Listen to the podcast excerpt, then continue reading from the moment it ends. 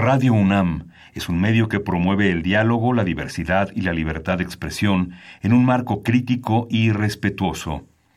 Los comentarios expresados a lo largo de su programación reflejan la opinión de quien los emite, mas no de la radiodifusora.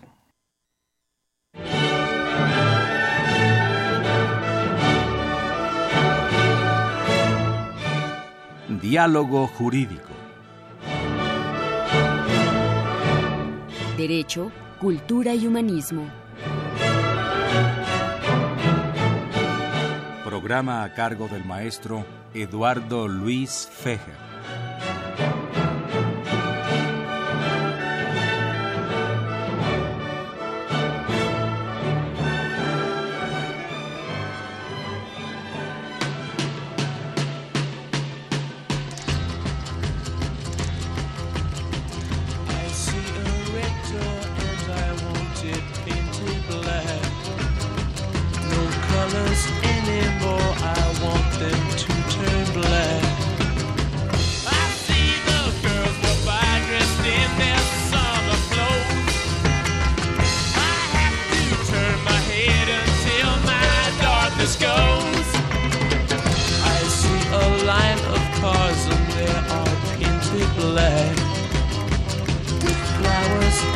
loved hope never to come back.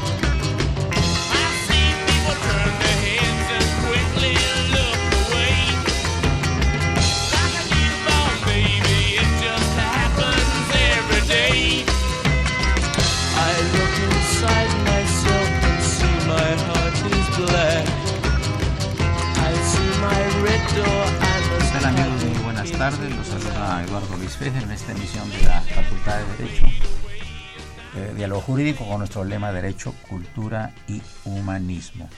Saludos en cabina, muy atentos a Socorrito, al padre Cronos, Francisco Trejo y el niño héroe de la radio, VIP, Raúl Romero y Escutia. Pues un programa en el que vamos a hablar un poco de todo y particularmente del primer Congreso Internacional de Derecho Penal, que hace mucho que no se realiza uno así de nivel internacional en nuestra Facultad de Derecho de la UNAM.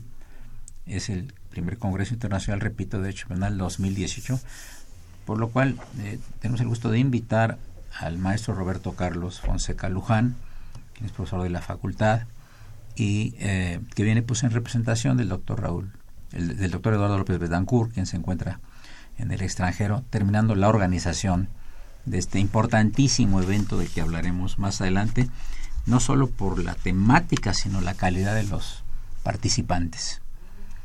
Nos acompaña también en cabina Carlos Alberto Martínez Loza, maestro de la Facultad de Derecho, funcionario, y Carlos Daniel Martínez Reyes, quien es estudiante de la Facultad de Derecho, quien nos va a hacer unas acotaciones desde el punto de vista de un estudiante que tiene... ¿Cuánto tiempo tienes en la facultad?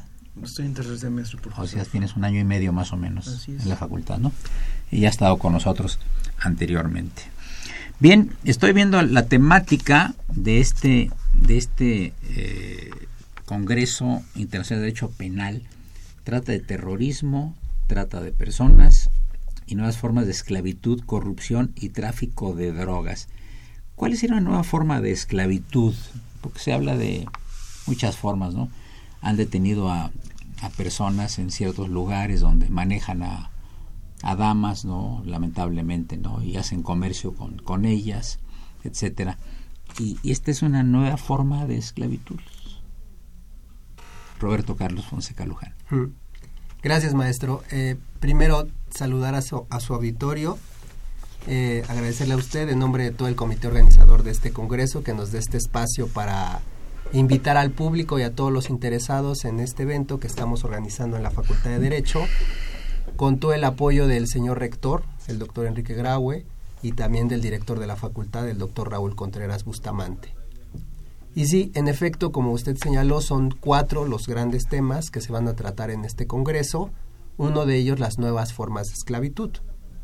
Entonces, al hablar de nuevas formas de esclavitud, a lo que nos referimos es a estas maneras modernas, por así decirlo, por, las cuales algunos criminales explotan a otras personas.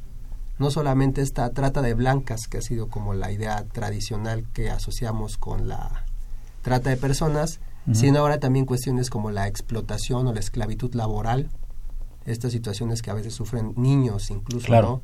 que están prácticamente como si estuvieran presos en fábricas o maquilas, o también eh, formas de, eh, de, explotación que sufren las poblaciones migrantes, que ah. los llevan a campos de trabajo en los cuales están pues prácticamente como eso, como esclavos, ¿no? Como y casi encarcelados, ¿no? no pueden salir, eh, les tienen detenidos sus papeles, están en una situación de vulnerabilidad muy grave. O también otras cuestiones como el tráfico de órganos, que se asocia ahora también con estas formas de esclavitud. Entonces, esta idea de esclavitud contemporánea es porque el concepto de trata de personas ya no es suficiente para describir estas prácticas criminales y ese es uno de los temas que se van a discutir precisamente. Bien. Eh, los teléfonos en cabina son 55 36 89 89. Repito, 55 36 89 89 y LADA sin costo 01800 50 52 688. Ahora, de esto que acabas de expresarnos, esta lista que nos estás dando del terrorismo, de la, trata de personas, perdón, este, ya lo tenemos tipificado todo en las leyes mexicanas, pero una explotación de un, de un obrero que no va a trabajar ocho horas, trabaja doce y no le dan día de descanso y no le pagan sus prestaciones, ¿de eso se trata también? Sí, eh, en la ley tenemos, en las leyes mexicanas tenemos una ley especial que se ocupa de esto de la trata de personas y ahí vienen estas distintas formas de explotación. Ahora, a veces es difícil, como en este caso del obrero que usted señala, maestro, distinguir cuándo puede ser un mero incumplimiento de derechos laborales y ya cuándo se convierte realmente en un delito, ¿no? Entonces, en la práctica, pues lo que las autoridades enfrentan es a esta a veces indefinición de decir, bueno, solo es un patrón abusivo o realmente esta persona está siendo explotada por un criminal.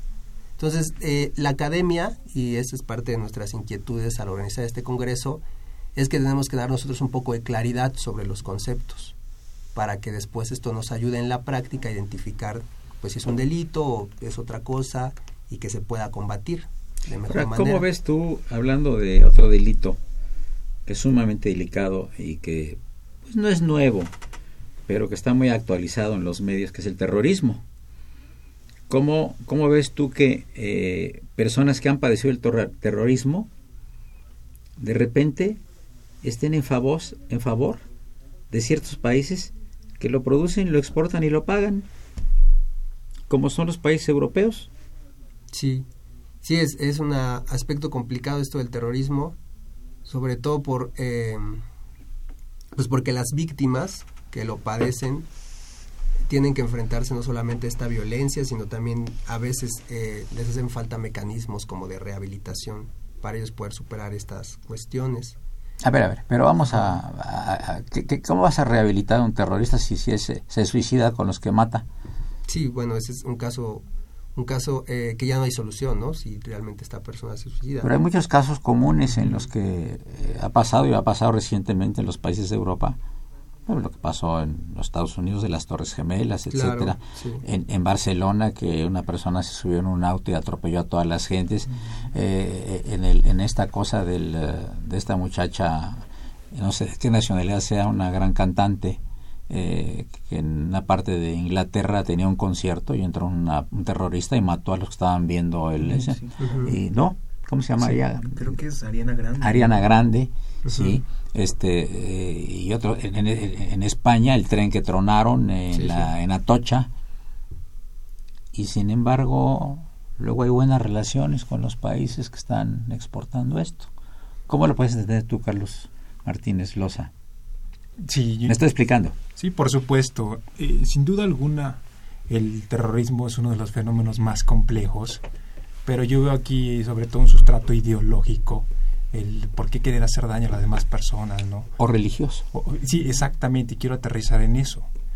para poder entender el terrorismo yo creo que debemos partir también de esa base, la ideología y también el aspecto religioso, que me parece que ahí sería muy interesante poder abordar esta temática.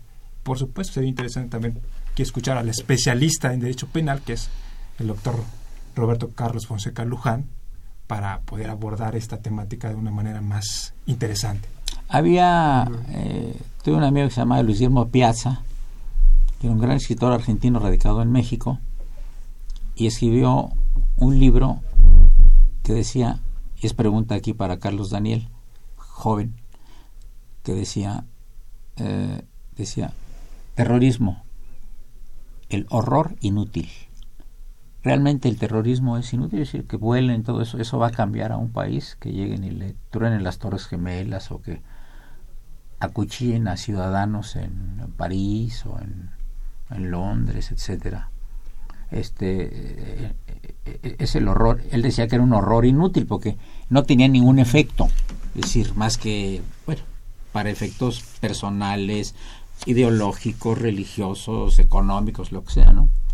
Pero, pero decía el horror inútil y es un libro que escribió hace 40 o 50 años. ¿eh? Pero yo creo que eso conlleva consecuencias, ¿no? A ver.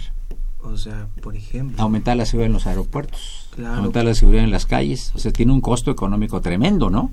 No sé qué opina el auditorio, pero... De alto impacto, sobre todo. Sí. por lo que yo sé es de que antes de que se, situara todo este... El terrorismo que se hubo en el 2001 de las Torres Gemelas, la seguridad en los aeropuertos era mediana, o sea, no, no ni mediana, no, prácticamente no, podías entrar hasta el avión tú a despedirte de tu este no se vivía este temor, esta, este estado de alerta. No, y además llegas a cualquier aeropuerto en el mundo y te hacen unas revisadas que son hasta humillantes, ¿verdad? Claro. Son terribles, ¿no? Y esto a partir pues, de, lo, de lo que pasó ahí, ¿no? Entonces, tú como ves como gente joven, esta situación tiene repercusiones económicas. Claro. ¿Qué más? de integridad también. Políticas, sociales, etcétera, ¿no? ¿Y en qué acaba? Pues una protesta de, de los ciudadanos que cometieron el, el, el terrorismo, una, una, una, luego una disculpa de, pues, de los estados, de los que son nacionales, ¿no? Y, y, y, pasa mucho, por ejemplo, que a veces gente que nace en Alemania, que viene de, otra, de otras partes, y que toma la nacionalidad, y que toma el trabajo, y que le dan todo y es la persona que comete el, terrorismo. Es un fenómeno muy interesante, por favor. Y, ese es el, uno de los retos precisamente de los cuales... A tratar aquí en el Congreso.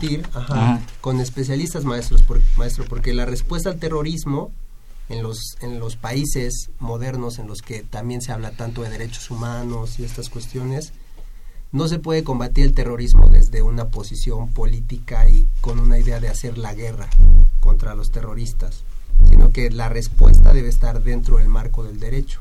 Claro. Entonces, pues la ley se enfrenta a este reto de que no puedo reproducir la violencia de los terroristas, pero a la vez debo de tener eficacia y respetar los derechos humanos. Bien, amigos, llegamos a la primera parte del programa. Les recuerdo que están invitados en cabina el maestro Roberto Carlos Fonseca Luján, profesor de la Facultad de Derecho, el CEO Carlos Alberto Martínez Loza, maestro de la Facultad de Derecho, y el alumno Carlos Daniel Martínez Reyes. Soy Eduardo Luis Fejer, es el 860 60 de Radio Universidad. No le cambie. Gracias.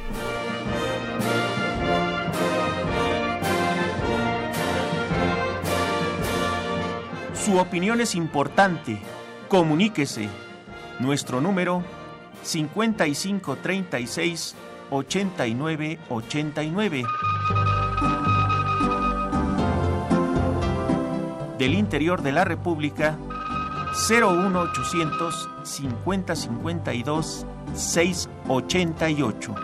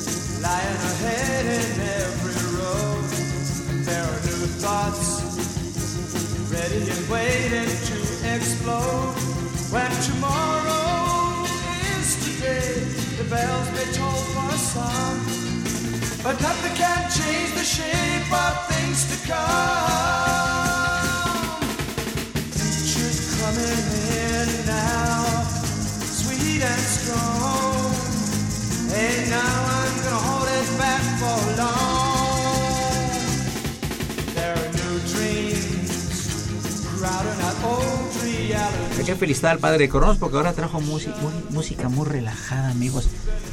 Yo creo, padre Cronos, y tenemos la sensación, todos los de cabina, que estás profundamente enamorado. Luego nos dice quién es el objeto de tus deseos. Por lo pronto vamos a... Ya, veo que, creo que sí, el dedo, el dedo de, de- te está señalando desde arriba.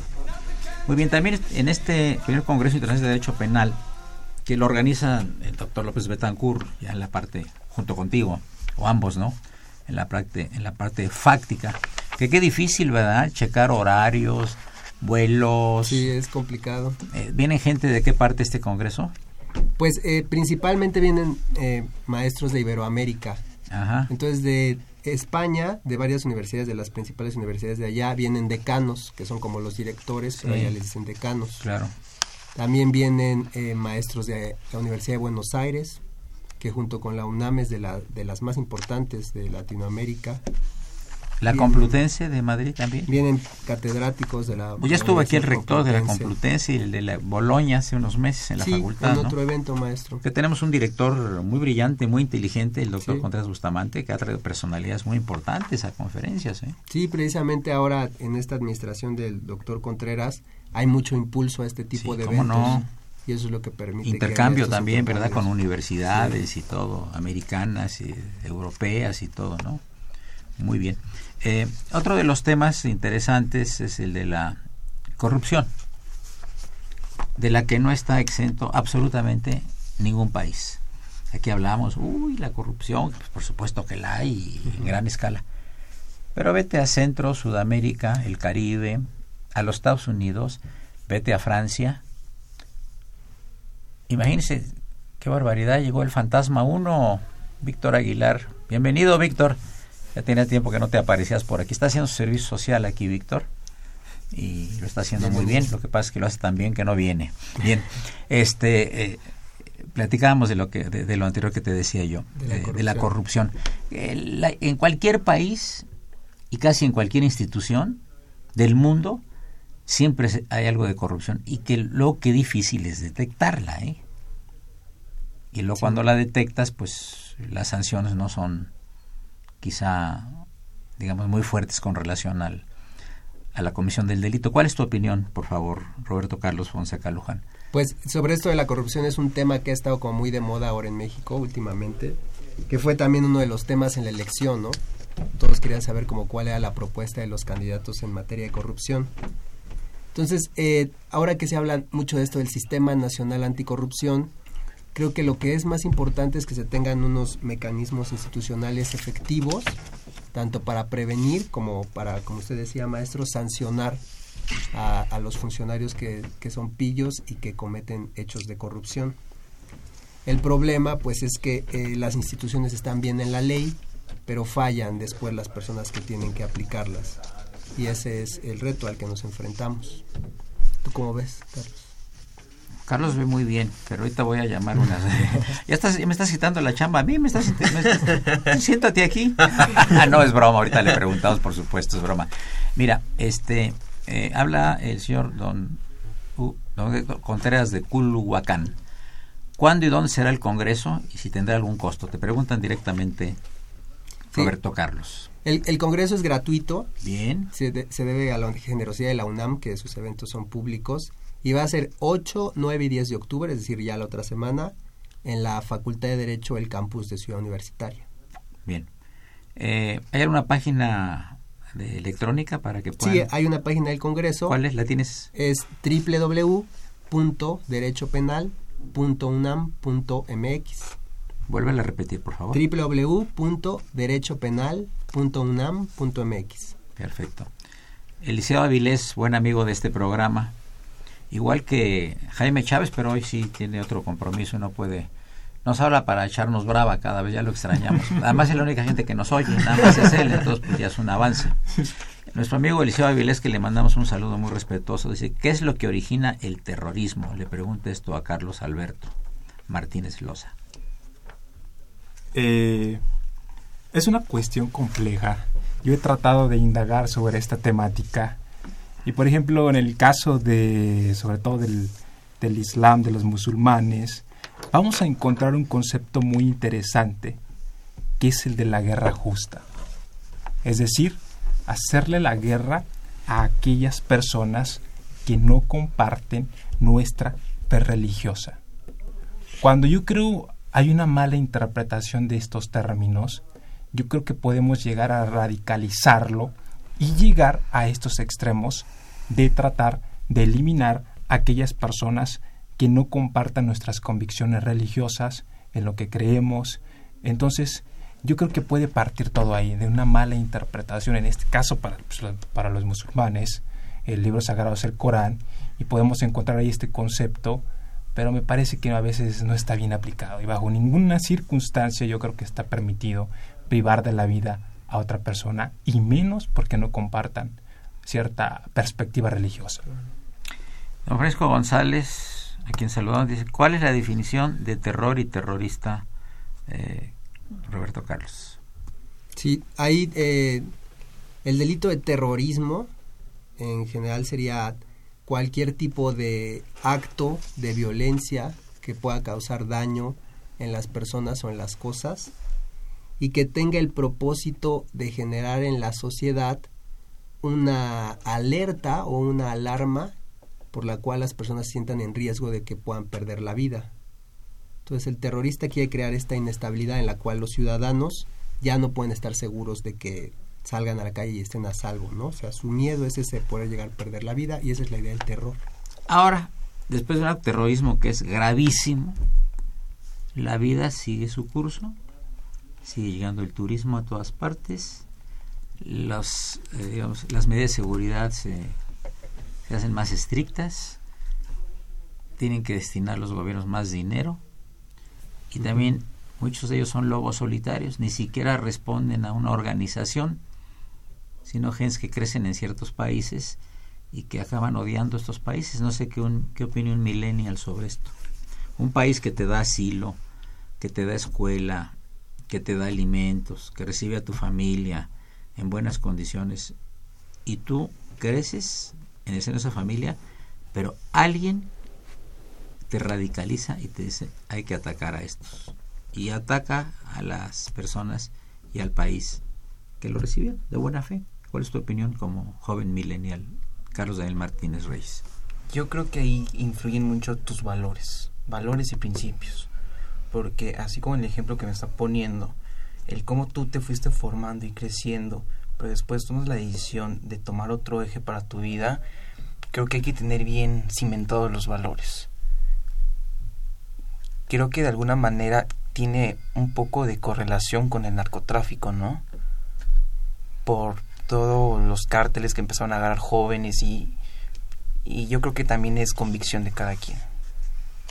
Pero si una persona está educada bien y de repente la, la radicalizan, eso es usual, ¿eh? Hay mucha gente que va inclusive a la universidad y todo, y hasta están casados y todo, y tienen hijos y todo, y sin embargo van y ponen una bomba y se matan con la bomba y matan a otras gentes. Básicamente en los países occidentales de Europa. Claro, tiene que influir, influye mucho los ideales que tiene cada persona, ¿no?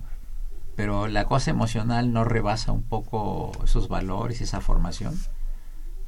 Te dicen, te vas a morir por, por un acto religioso y para morirte en un acto religioso tienes que llevarte a otros en el camino. Y ahí porque y estudiaste ingeniería o abogacía en una universidad que le dio asilo a tus papás o a tus abuelos o a ti mismo. Es un problema muy complejo, muy complejo, que tiene muchas aristas, ¿no? Ya regresaremos un poquito más a él. Yo quería, eh, antes de pasar al, otro segmento, que nos platicara un poco eh, Carlos, Daniel, Carlos Alberto Martínez Loza, perdón, de este coloquio que tuviste que me pareció muy interesante también en nuestra Facultad de Derecho, que tuvo como sede eh, la, la, unidad de posgrado, ¿no? ¿De qué se trató? ¿Quiénes participaron así brevemente? Aunque lo emplearemos después del, corte. Sí, se llevó a cabo el séptimo coloquio de retórica, hermenéutica y argumentación jurídicas. Ya en su séptima edición se, realiza cada año eh, en coordinación con la Facultad de Derecho, el Instituto de Investigaciones Filológicas. Y bueno, eh, en esta oportunidad la temática a abordar fueron los derechos humanos desde una perspectiva retórica. ¿Quiénes participaron aquí? Bueno, en su mayoría eh, profesores de la Facultad de Derecho, así como también de la División de Estudios de Posgrado, quienes abordaron el tema de los derechos humanos desde diversas perspectivas, ya sea la retórica, la argumentación jurídica y también además la hermenéutica jurídica. Antes de pasar al corte, que nos quedan ya tres minutos y el padre Cronos ya está con la espada en la mano para cortar cabezas, es un poco medieval. Este, eh, ¿Nos quieres señalar qué es retórica y lo que sigue, los otros dos términos? Sí, por supuesto. Eh, es diferente a la oratoria. Sí, claro. Eh, podemos decir que la oratoria está implícita en la retórica. Y, por ejemplo, los estudiosos medievales, ellos tenían una locución latina muy bonita para definir lo que era la retórica. Ellos decían que la retórica era el ars bene dicendi. El arte del buen decir. El arte del buen decir. Y la oratoria, ¿no? Y, en este caso, aquí entra la oratoria, que ya es la parte de la acción, ¿no? No únicamente yo puedo ser capaz de escribir un buen discurso, gramaticalmente correcto, sino que también tengo la capacidad de poder expresar ese discurso ya con palabras articuladas y es aquí donde entra la oratoria que es una parte de la retórica. Y por la, por la otra parte, la hermenéutica, ¿qué es la hermenéutica? Bueno, en su sentido etimológico vienen de Hermes, que para los griegos era el dios mensajero. Y los dioses. Los dioses, era un dios mensajero. Y en ese sentido, la hermenéutica es el arte de interpretar textos, así podemos considerarlo. Y por otra y por último, la argumentación que es a grandes rasgos también, la argumentación es dar razones a favor o en contra de una tesis que se pretende sostener o que se pretende refutar. Esas son las, tres, los tres términos y las tres explicaciones. Muy bien. Eh, ¿Cuáles son, eh, señor este, Raúl Romero Escutia, los teléfonos donde nos pueden llamar, por favor. Sí, invitamos a nuestro radio escucha a que nos llamen para que opinen eh, sobre el tema del día de hoy. 5536 89 89 repito 5536 8989 hilada sin costo al 01800 5052 688 muchas gracias este es el programa de la Facultad de Derecho es Radio UNAM es diálogo jurídico y nuestro lema derecho, cultura y humanismo. Regresamos en un momento. Gracias.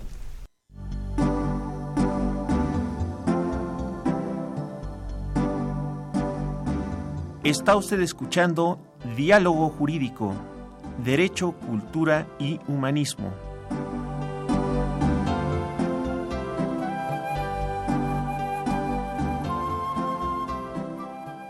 A través del 860 de AM el alma mater del cuadrante.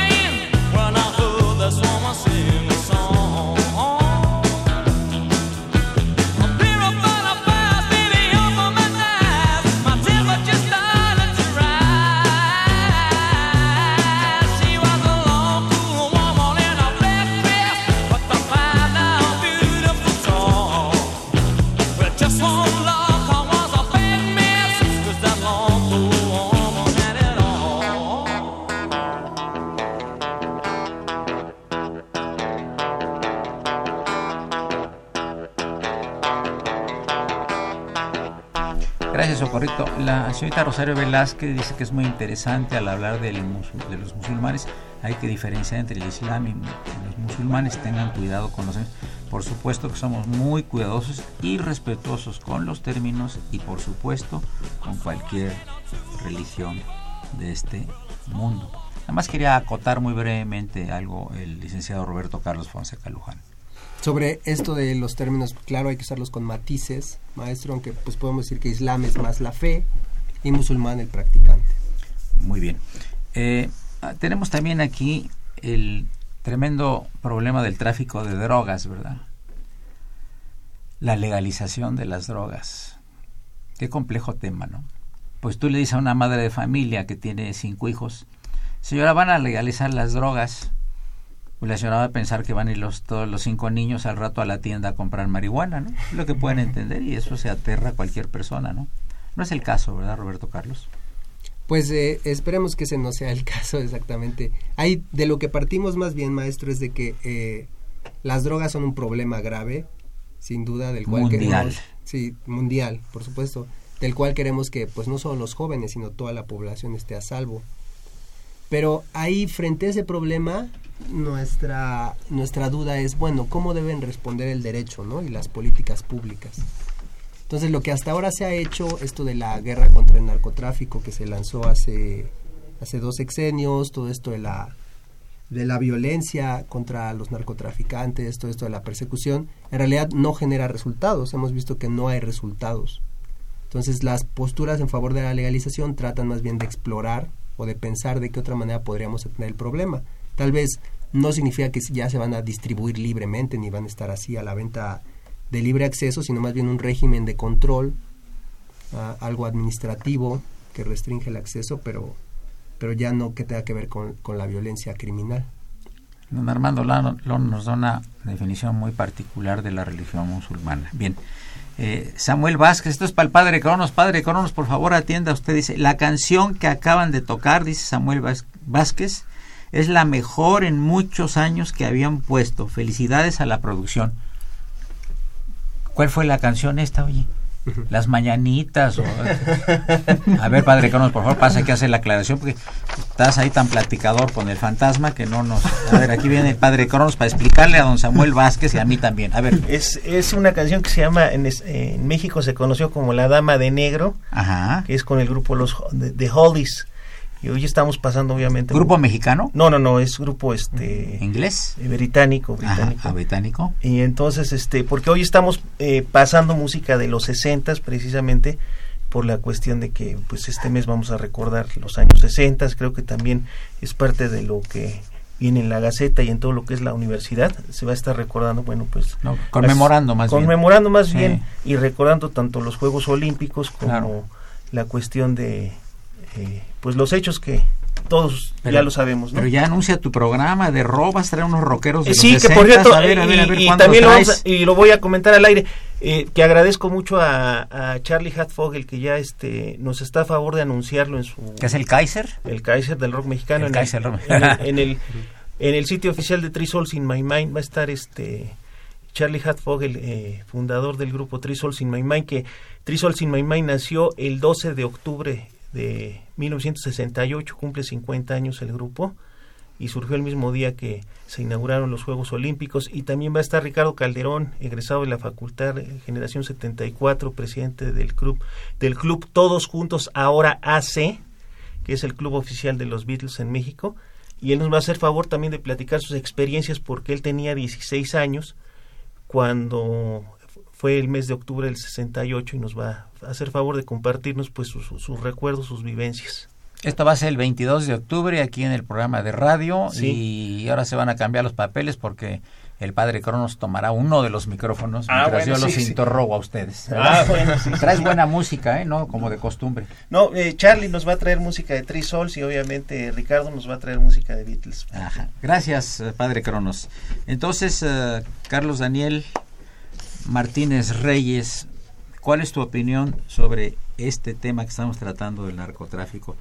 ¿Tú cómo, cómo lo ves eh, este tema desde, desde tu punto de, de tu edad, tu punto de vista? Ustedes los llamados millennials ven con normalidad esta cosa de las drogas, no las ven con cierto espanto que lo hemos visto nosotros ya los más adultos o a ver cuál es tu opinión creo que como lo comentaba el maestro es que muchos de los dos el maestro Fonseca. Fonseca que claro dicen se va a legalizar la droga y van a ir a comprar cocaína o marihuana verdad para eso están las leyes para regular con qué dosis y para con qué fin se van a vender.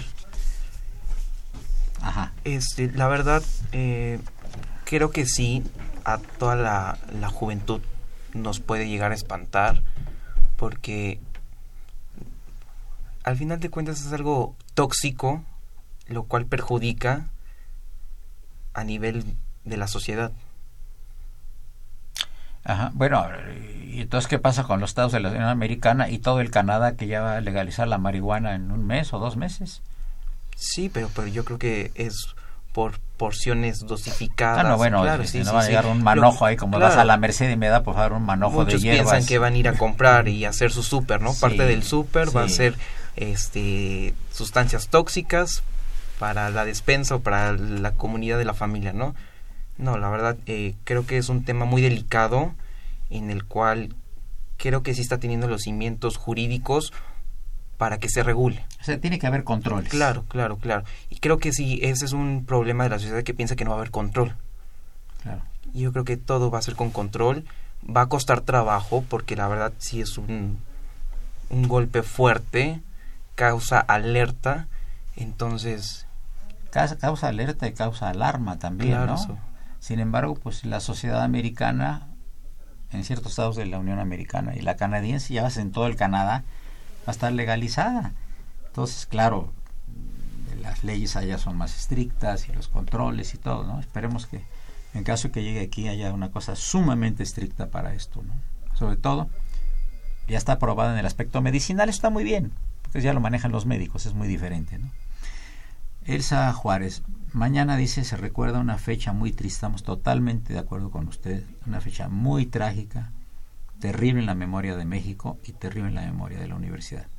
Nos dice doña Elsa Juárez, los invito a los estudiantes a recordarlo con responsabilidad, paz y estudiando, es lo mejor que podemos hacer. Yo hablé con mis alumnos les dije, la mejor manera de conmemorar, porque no se celebra nada, se conmemora, se recuerda un hecho trágico, es que estemos estudiando y que la universidad sigue en pie y que seguimos trabajando, ¿no? ¿Cómo ves, Carlos? Alberto Martínez Loza, Eh, lo de la droga. sí. Ya, pues tú eres de. Guerrero. y el problema de la droga muy grande, muy grave en el Ahí, de ahí- Guerrero. ahí es, es un área, ¿no? Sí, sobre Difícil. todo en la, en la zona de la montaña alta de Guerrero, es sumamente complejo. Y bueno, yo, yo quiero rememorar el pensamiento de un gran escritor argentino, Ernesto Sábato, gran ensayista, gran humanista también. Él tiene un ensayo que se llama Antes del fin, y voy a citarlo de memoria, porque me parece que desde mi perspectiva arroja mucha luz al problema de las drogas. Dice Ernesto Sábato, consumo de drogas, un problema que la mayoría considera como un problema policial cuando es el resultado de la grave crisis espiritual de nuestro tiempo. Entonces, me da la impresión de que muchas veces queremos poner solución al problema de las drogas siempre desde una perspectiva jurídica. Y, ya vemos que qué es lo que se ha obtenido, ¿no? Yo creo que muy pocos resultados. Entonces, yo creo que debemos de abordarlo también desde la raíz, porque yo creo, y quizás soy pesimista, pero yo creo que las, las drogas, el consumo de drogas, son estragos del derrumbe de toda una civilización, de jóvenes que a lo mejor carentes de, de, de una identidad, con ciertos problemas, hay que decirlo, ¿no? sí. que crecen en un ambiente que desconocemos y que tienen ciertos vacíos, pues van a tratar de llenarlos con estas sustancias nocivas, tóxicas, que no contribuyen en nada a su desarrollo de la personalidad. Entonces, yo creo que el problema, maestro Fejer, es más, es más grande, es más profundo, es más grave. No únicamente es una cuestión legal. Ahora, la pregunta es, entonces, ¿cómo darle solución ¿no? a esta parte quizá un dato que tenga que ver con, con, lo espiritual, con las emociones, con la moral, con la ética. Yo creo que también es parte de, de, de, esa problemática, ¿no? ¿Quién para responder esa pregunta? Bueno, quien tenga una respuesta merecerá un premio voluminoso. De acuerdo, pero por ejemplo, este eh, se habrán hecho estas reflexiones en el Canadá, Canadá, Estados Unidos. Yo me acuerdo hace muchos años que yo viste Holanda, Ámsterdam, y la gente estaba en la calle fumando marihuana, intoxicándose, dando un aspecto espantoso en Ámsterdam. Y te hablo de los años 70, 80, ¿eh? Muy desagradable. Pero según ellos, según ellos, liberándola tanto, bajó muchísimo el consumo, que ya no hay gente en las calles, que tal, tal, tal, tal, tal. Ya, ya, ya lo regularizaron. Yo no puedo dar una opinión porque no soy experto, pero hay mucha gente que es experta que dicen que de ninguna manera debe de aceptarse eh, lo de la marihuana. Y hay, y hay, otra, y hay otra gente, otras personas que dicen que sí debe de aceptarse eh, la marihuana. Que hay estudios científicos de que comprueban que no hace daño, que nada más a la gente, usando una terminología es como que afloja a la gente, como que tranquiliza a la gente. Y otros dicen que no, que al contrario, es la puerta para entrar a otro mundo, a otro mundo mayor de las drogas, ¿no? Queda, queda obviamente en, en el tintero. Otra llamada. Dice la Evangelina Ocaña, exalumna de la UNAM, generación 69-73 de la Facultad de Química, la saludamos con respeto. Dice, nos opongámonos a que las fuerzas oscuras sigan manteniendo una sociedad conformista y mediocre y conservemos nuestra integridad. Muchas gracias por su mensaje interesante, señorita Evangelina Ocaña. Y el, y el niño héroe de la radio nos dirá los teléfonos para pasar al último segmento del programa. Adelante, niño héroe. Sí, agradecemos sus llamadas al 5536 8989 y la da sin costo al 01800 5052 688. Muchas gracias, regresamos en unos breves momentos.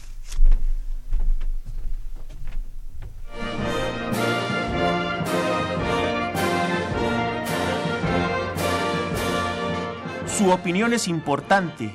Comuníquese. Nuestro número 5536 8989. Del interior de la República 01800 5052 688.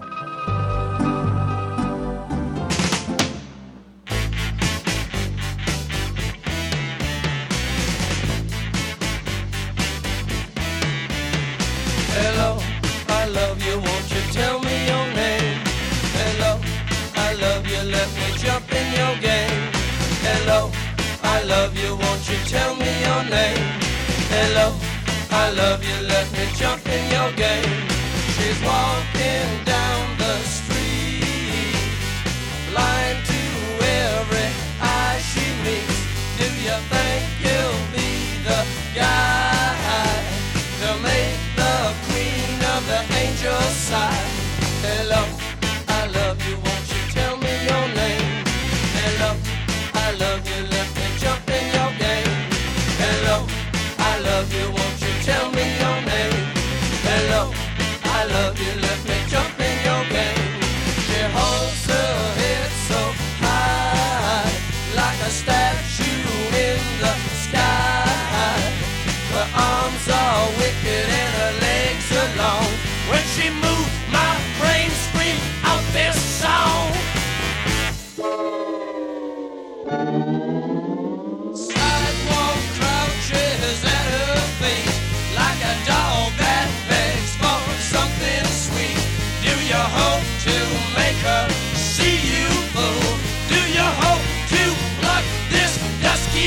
Entramos al canal de las conclusiones, ya que es la última parte de, del programa de hoy. Entonces, primer Congreso Internacional de Derecho Penal, los días 8, 9 y 10 de octubre en la Facultad de Derecho de nuestra querida Universidad Nacional Autónoma de México. La semana que entra, es Roberto Carlos, es esto, con gente de varios países tratando temas de terrorismo, trata de personas y nuevas formas de esclavitud, corrupción y tráfico de drogas. es gratis, empieza el lunes próximo a las 9 de la mañana, ¿verdad? ¿Va a haber en la tarde también? Mañana y tarde. Sí, es en la mañana y en la tarde, con receso para la hora de la comida, Sí. entre 2 y 4. Sí. Pero sí va a ser en los dos turnos. Sí, maestro. Ah, pues el, el doctor López Betancourt es muy activo en esto, pues, eh, eh, también tiene mucho, eh, mucho que ver con el intercambio de profesores, ¿verdad? Sí, pues el Congreso es un poco como la culminación de unas redes de trabajo entre España, México, Latinoamérica, Sí. que se vienen formando de hace años. Sí, sí. Entonces son esas redes las que ahora nos permiten formar este Congreso. Ajá. Y para asistir al Congreso tienen que hacer un preregistro o les piden algo. Pues hubo un registro en, la, en la página de internet que mencioné hace rato y ya está cerrado por la cercanía, pero bueno, Ok. ese día si hay alguien interesado puede Ah, asistir. Ujú. Carlos, Sí, ¿algún tema que te, te llama la atención? A propósito de lo que hablamos obviamente aquí del 50 aniversario de, mil- de lo que ocurrió el 2 de octubre del 68, también otro suceso importante que se están cumpliendo también 50 años es el asesinato de Martin Luther King. Ujú. 50 años está- también se están cumpliendo y lo retomo porque eh, mi ponencia en el coloquio de retórica fue precisamente por una uno de los discursos más bellos del siglo XX y que fue pronunciado por Martin Luther King un 28 de agosto de 1963. Yo tuve un sueño. En Washington, yo tengo un sueño. Tengo un sueño. Efectivamente, y que desde la perspectiva retórica y desde los derechos humanos es sumamente extraordinario porque es una de las apologías más hermosas de los derechos de igualdad, no discriminación y libertad que registra el siglo XX. Entonces, este discurso es una belleza extraordinaria. Yo invito a todos los radioescuchas que pueden consultarlo fácilmente en internet. Incluso está el discurso íntegro en video pronunciado por el propio Martin Luther King y ello para que nos dé una dimensión de qué es una defensa de los derechos humanos, qué es la retórica y porque aquí vamos a encontrar esa belleza en el bien decir en este discurso. ¿Qué otros temas trataron ahí?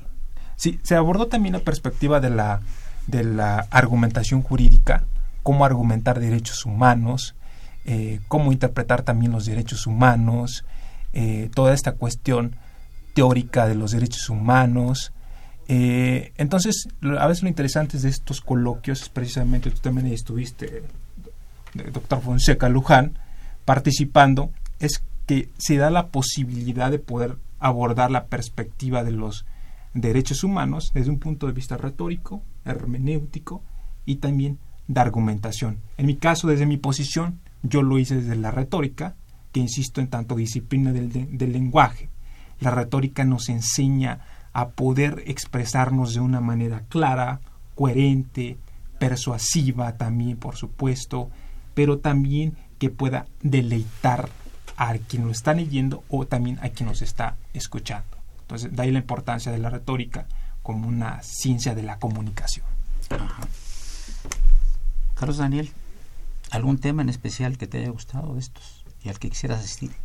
Claro, eh, es lo que le comentaba al maestro Fonseca, que sí tenía que haber algún preregistro, ya que, pues, como hace rato recibíamos la llamada de que si tenía algún costo o qué requisito tenía. La verdad creo que la universidad abre sus puertas para el conocimiento. Como hace una semana eh, estaba en una conferencia con una doctora que decía la universidad crea conocimiento, pero sobre todo genera conciencia. Ojalá que los radioescuchas puedan asistir al, al Congreso de Derecho y aprovechemos todo lo que nos ofrece la universidad. Finalmente, ¿qué quisieras platicar? Pues finalmente eh, el Congreso también se va a poder ver de manera presencial, bueno, de manera streaming. Va a estar la proyección de las conferencias en la página de la facultad y en la página del Congreso que ya mencionaba. Entonces, si la gente no se puede dar una vuelta hasta el campus de CEU para meterse allá a las ponencias, pues lo puede ver desde la computadora. También Bien. eso va a ser muy interesante. Últimas llamadas. que Nos acaba de pasar este, el señor VIP Raúl Romero. Raquel Corona, se, deben regular las drogas porque es una manera de controlar la marihuana. Opina que debemos manifestarnos con respecto al 2 de octubre para que no se olvide. Totalmente de acuerdo, lo estamos haciendo. En la Facultad de Derecho llevamos, tenemos unos conversatorios interesantísimos sobre el tema. ¿no? Si se olvida, seguirán pasando más cosas, como ya pasó con el terrorismo de Ayotzinapa, dice. Eh, habla también la señora Servín de la colonia San Rafael. Felicita a todos los del programa. Estamos muy contentos en casa porque es la primera vez que escuchamos el programa. Nos encantó, está muy interesante. Muchas gracias, eh, familia Servín. Muchas gracias por escucharnos. María los Dolores Morales de Huipulco. No está de acuerdo que se legalice la droga. Hay mucha corrupción en las leyes y si se legaliza que hay una mínima edad para usar la droga. Y nuevamente que repita este Roberto Carlos la página para ver lo del Congreso. Sí, la página es www.derechopenal.unam.mx. Ajá. Invité a, a, a, Víctor Aguilar para que sepan que sí existe, es el fantasma, y nos va a platicar qué está estudiando, en qué año está y cómo va su, su este, eh, trabajo social aquí en Radio UNAM. Bueno, pues buenas tardes. Mi nombre es Víctor Aguilar, estoy estudiando en la Facultad de Derecho, ya voy en noveno semestre, estoy en el curso superior de posgrado de Derecho Financiero. Este, ¿Y estás muy contento? Muy contento. O sea, ¿la tesis va a ser sobre derecho financiero? Sí, es relativa a derecho financiero. ¿Es un área que te ha gustado siempre? Sí, bastante. Me llama mucho la atención desde hace como un año y medio, más o menos. Ajá. He leído y me he informado más acerca del derecho financiero y es por eso que ahorita estoy ahí, en el curso superior. En el curso superior. De posgrado. O sea, Así después de que te recibas de abogado y todo, vas a, vas a entrar al mundo financiero. Exactamente. Casas de bolsa, bancos, todo eso. Regulación bancaria y bursátil. Ah, eh, ¿Y cuál de tus compañeros o cuál de tus compañeros o compañeras también les gustaría tomar el, el mismo camino que tú del mundo financiero? Que es muy complejo, ¿eh? Que hay que tener una percepción y un gusto muy especial. Sí, e- es bastante complejo la regulación. Bueno, lo regula es dualista el derecho privado y el derecho público, pero es muy interesante y es un área muy extensa para, para laborar, para poder destacar. Mm, O sea, ¿te gusta la regulación del derecho con relación a las finanzas? exactamente. Derecho privado, para ser exacto. Derecho privado.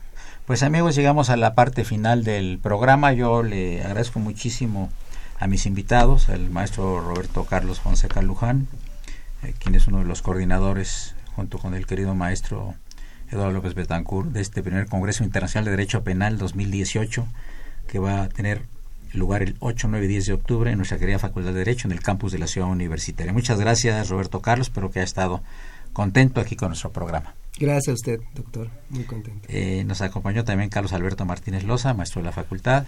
Doctor Fejer, siempre un privilegio estar a su lado. Muchas gracias. Y Carlos Daniel Martínez Reyes, estudiante de la Facultad de Derecho. Gracias, profesor. Siempre un gusto venir al festín del conocimiento. Muchas gracias. Una operación de Socorro Montes, a quien saludamos con el afecto de siempre. La imagen siempre grata del padre Cronos Francisco Trejo, muy invitado a una embajada a participar ahí en un aniversario. Uy, bueno, no, no, ya no, no cabe por la puerta, ya platicaremos. Y sí queremos ser este eh, del conocimiento de ustedes que en este mes trae a unos rockeros que nacieron en el 68. Su grupo nació en el 68, ¿verdad? Así es. Eh, bueno, asistente de producción, ni más ni menos que Raúl Romero Escutia, el niño VIP de la radio, a quien saludamos con el afecto de siempre. Y invitamos también brevemente a Víctor Aguilar, el fantasma, para que vean ustedes que sí existe. Soy Eduardo Luis Fejer, la mejor de las tardes. Continúen en el 860, este es Radio Universidad Nacional Autónoma de México. Wow.